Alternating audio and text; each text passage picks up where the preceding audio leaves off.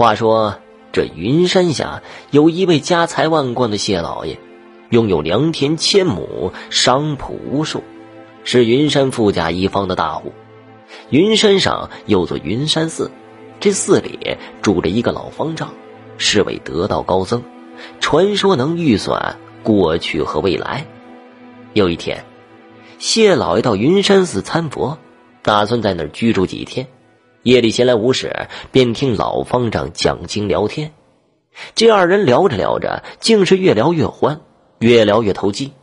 他们聊了佛学，聊风水。突然，老方丈指着山下的一片烂泥洼地就说了：“此地，你别看它不起眼，实际却是个上好的风水宝地。它万水聚集，正是鱼跃龙门之处。若是作为阴宅。”家中必出将相，可惜呀，却没人知道。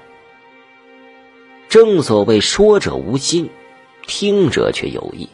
谢老爷虽然富甲一方，但始终是个经商的。如果家中能出个将相的话，那岂不是有才又有权了吗？回去之后，谢老爷就赶紧找了风水先生，将爹娘的尸骨从原来的墓地迁移到了那片洼地。结果没多久，这喜事儿果然就来了。这谢老爷有三个儿子，皆已成家，现在三个媳妇儿又同时的怀孕了。谢老爷想啊，这一定就是风水宝地起的作用。但三个媳妇儿同时有孕，到底将相会出在哪个身上呢？带着疑问，谢老爷又找到了老方丈。老方丈叹息了一声。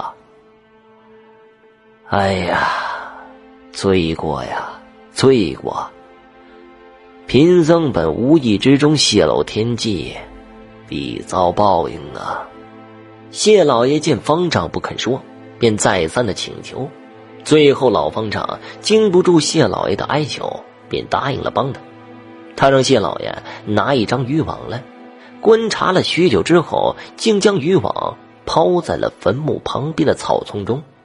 忽然之间，听到一阵扑通扑通的声音，老方丈将网给收了起来，里面居然网住了一条金色的鲤鱼。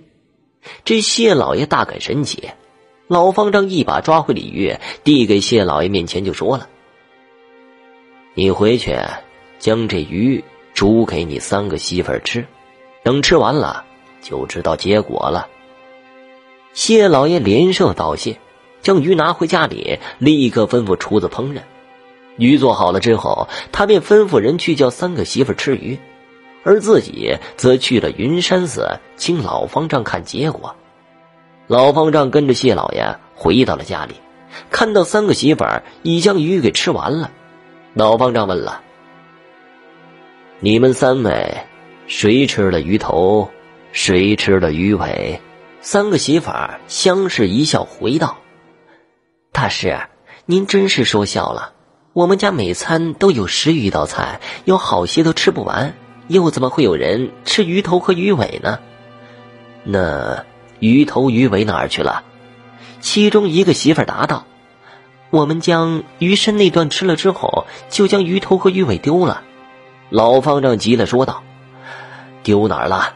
赶紧捡回来！”